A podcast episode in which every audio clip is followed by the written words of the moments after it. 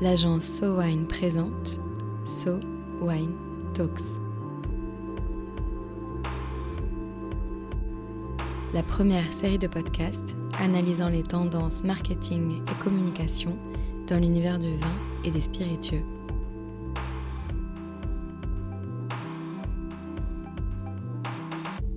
Chez So Wine, on commence l'année avec modernité. Savez-vous ce que sont les NFT Nouvelle technologie qui révolutionne déjà le monde de l'art, les NFT sont partout. Comment le monde du vin peut-il s'inscrire dans cette tendance? Aujourd'hui, un sujet d'innovation, technologique mais aussi marketing, avec Arnaud Daffy. Arnaud, pour commencer l'année, vous vouliez nous parler NFT.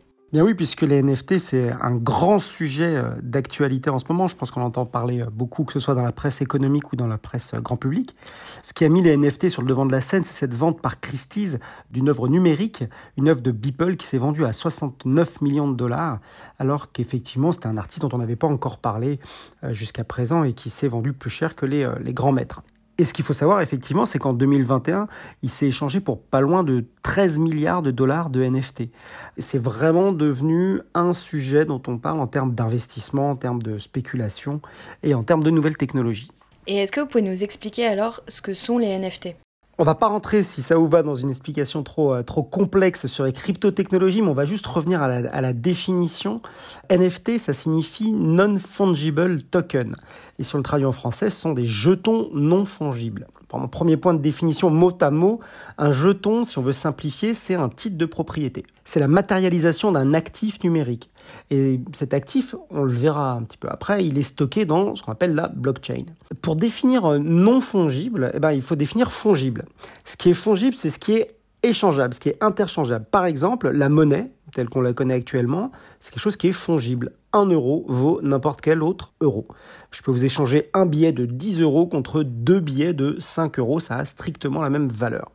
Ce qui n'est pas fongible, ce qui est non fongible, c'est ce qui est unique. Par exemple, une œuvre d'art. Donc, un NFT, c'est un titre de propriété d'un bien unique. Alors, ce qui est intéressant dans ce jeton, c'est qu'il est absolument infalsifiable parce qu'il est hébergé dans la blockchain. Encore une fois, on va essayer d'expliquer simplement la blockchain. Et pour simplifier, la blockchain, c'est un grand registre informatisé qui enregistre toutes les transactions qui ont lieu. C'est un peu comme un grand livre comptable. Et ce registre, il est dupliqué en temps réel et son authenticité est vérifiée sur des dizaines de milliers de serveurs. Et en fait, ça le rend littéralement inviolable et infalsifiable. Il est impossible de pirater exactement en même temps, à la même seconde près, tous les serveurs qui contrôlent de façon décentralisée la blockchain. Donc les NFT, ce sont ces titres de propriété de biens numériques. Alors on peut posséder un fichier, une vidéo, une image, un bout de code, mais ça peut aussi bien concerner des biens physiques, des biens matériels. Un point qui est extrêmement intéressant, c'est que les NFT sont assortis de contrats, ce qu'on appelle les smart contracts. Et ces smart contracts, ils peuvent déterminer à l'avance un certain nombre de règles qui s'appliqueront automatiquement à chaque transaction. Concrètement, par exemple, si je suis un artiste, je peux préciser dans le contrat qui est assorti au NFT qu'à chaque transaction, 10% du montant de la transaction me reviendra. Et on pourrait dire que 5% du montant de toute transaction future reviendra au galeriste qui m'a permis euh, euh, de créer cette œuvre. Donc ça ouvre des perspectives extrêmement intéressantes pour toute l'industrie de la création. Et on peut considérer à certains égards que les vins et spiritueux sont des créations, en tout cas des formes de création. Et alors concrètement, comment ça marche? Ce qu'il faut retenir, il y a deux grands principes. Le premier, c'est qu'il faut avoir ce qu'on appelle un wallet. Un wallet, c'est un portefeuille digital qui vous permet d'acquérir des crypto-monnaies. Aujourd'hui, c'est quand même de plus en plus facile à faire. Et ensuite, il y a ce qu'on appelle les marketplaces, dans lesquels on va pouvoir trouver les NFT. La marketplace la plus connue s'appelle OpenSea, c'est aujourd'hui euh, la marketplace de référence dans le monde des NFT. Mais il y a tout un tas d'autres euh, plateformes qui émergent. Dans le monde des vins et spiritueux, par exemple, on a des marketplaces comme Blockbar ou euh, Weave, WIV, qui sont des marketplaces spécialisés dans le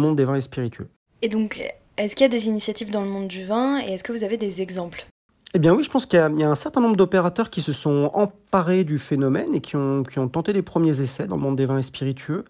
Euh, alors si on pense à des grands acteurs, euh, dans le groupe LVMH, il y a Don Pérignon euh, qui a émis un NFT par exemple dans le cadre du lancement de sa cuvée spéciale avec Lady Gaga.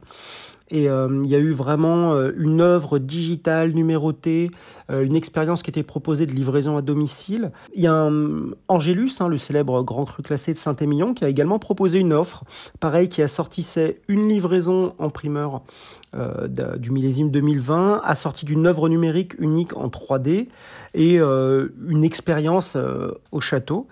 Voilà, on a vu aussi dans l'univers des, spiritueux NC hein, qui proposent toujours sur la place de marché Block Bar des éditions limitées de sa cuvée qui est sa cuvée ultra exclusive, la cuvée 8, euh, limitée à 250 exemplaires. Et là, chaque NFT s'accompagne d'une sculpture et d'une clé bijou qui permet d'ouvrir euh, le coffret. Euh, là, on parle quand même de, transactions qui s'élèvent à, pas loin de 90 Ethereum. Alors pour ceux qui parlent pas couramment l'Ethereum, 90 Ethereum, ça fait quand même pas loin de 230 000 euros. Hein. Donc c'est des, transactions qui commencent à être assez conséquentes. Il y a aussi des, plus petits domaines, je pense à Aubert et Mathieu, je pense au château d'Arius, qui ont lancé des NFT, euh, je pense plus pour voir, mais c'est assez intéressant. Puis ça, ça permet aussi, quand on est un peu le, premier à, lancer ces initiatives, de faire parler de soi. Et quand on achète un NFT vin ou spiritueux, est-ce qu'on achète la bouteille ou est-ce qu'on achète seulement sa version digitale? Ah, alors bonne question. Alors dans tous les cas euh, que je viens de vous citer là, on achetait effectivement la version physique de la bouteille, on a une vraie bouteille. Dans le cas des primeurs, on achète la, version future, hein. la bouteille n'existe pas encore mais existera euh, à sa sortie. Et on achète là, dans le cas de, je pense à Aubert et Mathieu, on en achète une caisse. En revanche, on a vu certaines premières initiatives de vente de bouteilles virtuelles. Alors ça peut paraître un petit peu bizarre et on va se poser la question pourquoi est-ce qu'on achèterait une, bouteille virtuelle? Eh bien très certainement pour l'utiliser dans des univers qu'on va appeler les métaverses. Mais ça, euh, si vous voulez bien, ça fera l'objet d'un prochain podcast, j'espère, euh, sur le sujet des métaverses. Mais c'est vrai qu'on va pouvoir, je pense, dans le futur, acheter des bouteilles virtuelles. Ok, donc là, si on reste sur le cas où on achète réellement une bouteille, pourquoi est-ce que c'est intéressant les NFT pour le monde du vin? Alors, pour la filière vin, les NFT sont, à mon avis, une véritable opportunité. Parce que le vin et les spiritueux, et on pense plutôt au vin et spiritueux haut de gamme, ont un certain nombre de caractéristiques pour lesquelles les NFT présentent beaucoup d'intérêt. La première chose, c'est que le vin, et on peut s'en réjouir ou pas, euh, le vin est, un produit spéculatif. Le vin est un produit qui fait l'objet d'enchères, qui fait l'objet de spéculation, qui fait l'objet de placement. Et le NFT va devenir le support futur de tout ce qui est euh, placement, investissement et spéculation. La deuxième chose, c'est que les NFT, ça se prête vraiment bien à ce qui est rare, et voire même à ce qui est collectionnable. Et pareil, le vin, on le voit avec euh, de nombreux exemples, le vin est un produit qui fait l'objet de rareté d'abord, c'est un produit fini. Troisièmement, le vin, c'est un produit sur lequel il y a un grand besoin de traçabilité. Et comme on l'a vu avec la blockchain, le NFT permet une traçabilité parfaite des transactions.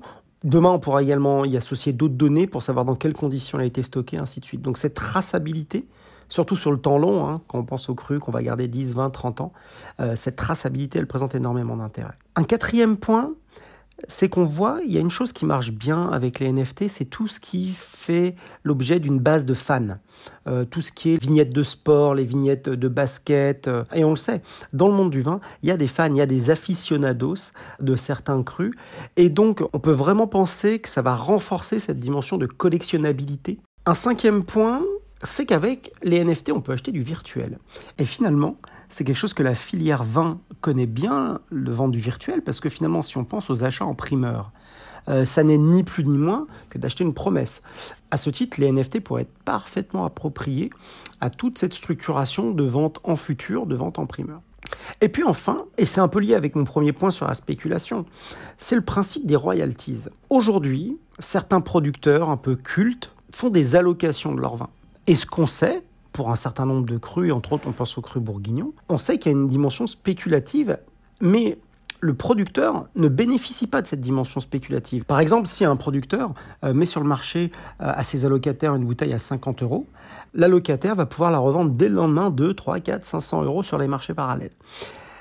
Demain, avec un NFT, un producteur qui vendrait ses allocations par contrat pourrait parfaitement bénéficier d'une royalties sur ses reventes et sur cette spéculation. Euh, ce qui va permettre d'ouvrir des perspectives assez incroyables pour tous les gens qui produisent des vins exclusifs. Et enfin, un dernier point qui me semble tout particulièrement intéressant dans le monde des vins et spiritueux, c'est qu'on va pouvoir assortir la vente du NFT à une expérience un petit peu exclusive, une visite au domaine, le fait de pouvoir déguster avec le winemaker, un temps privilégié avec euh, le vigneron. On va pouvoir donc assortir au NFT la promesse d'une expérience. Et comme on l'a vu, le NFT est tout particulièrement approprié à la transaction d'expériences uniques. Est-ce que vous pensez que ça peut révolutionner le monde du vin, les NFT Je pense pas que ça va euh, modifier la structure même du marché ou encore moins la structure même du produit. Il y a d'autres secteurs, par exemple, hein, je pense le monde de la banque, le monde de l'assurance, le monde de la monnaie, le monde du notariat vont, être des industries qui vont être révolutionnées par les NFT, mais, mais, pas le monde du vin. Non, dans le monde du vin, ce qui va changer, c'est certaines modalités de financement, certaines modalités de commercialisation, et puis peut-être ça va juste ajouter une nouvelle façon de faire de l'exclusivité. Et on le sait, le vin est un produit qui aime ce concept d'exclusivité. Euh, donc voilà, on va pouvoir offrir de plus en plus d'expériences rares, d'expériences exclusives avec le vin. On peut juste craindre que le vin devienne encore plus spéculatif qu'il ne l'est aujourd'hui, mais ça, ça peut être un mal pour un bien dans la mesure où cette spéculation profitera euh, beaucoup plus aux producteurs, euh, ce qui n'est pas forcément le cas aujourd'hui. Là, si vous deviez faire un espèce de pari sur l'avenir, comment est-ce que vous verriez le futur des NFT dans le monde du vin? Ah, je pense que dans un futur euh, proche et pendant les encore à mon avis euh, deux ou trois ans à venir, euh, ça va être un petit peu un mélange entre le Far West et la ruée vers l'or. Hein. Je pense qu'on on va voir énormément de projets, énormément d'initiatives, exactement comme à chaque grande transformation de l'internet. Mais si on se projette plus loin, je pense que vraiment les NFT dans le monde du vin vont vont devenir quelque chose d'incontournable et de naturel et, et seront assortis à, à, toutes les transactions, en tout cas sur les vins premium. Je pense que dans les, dans les mois à venir, on va voir émerger de plus en plus de projets et ce qui va être essentiel, c'est de se démarquer.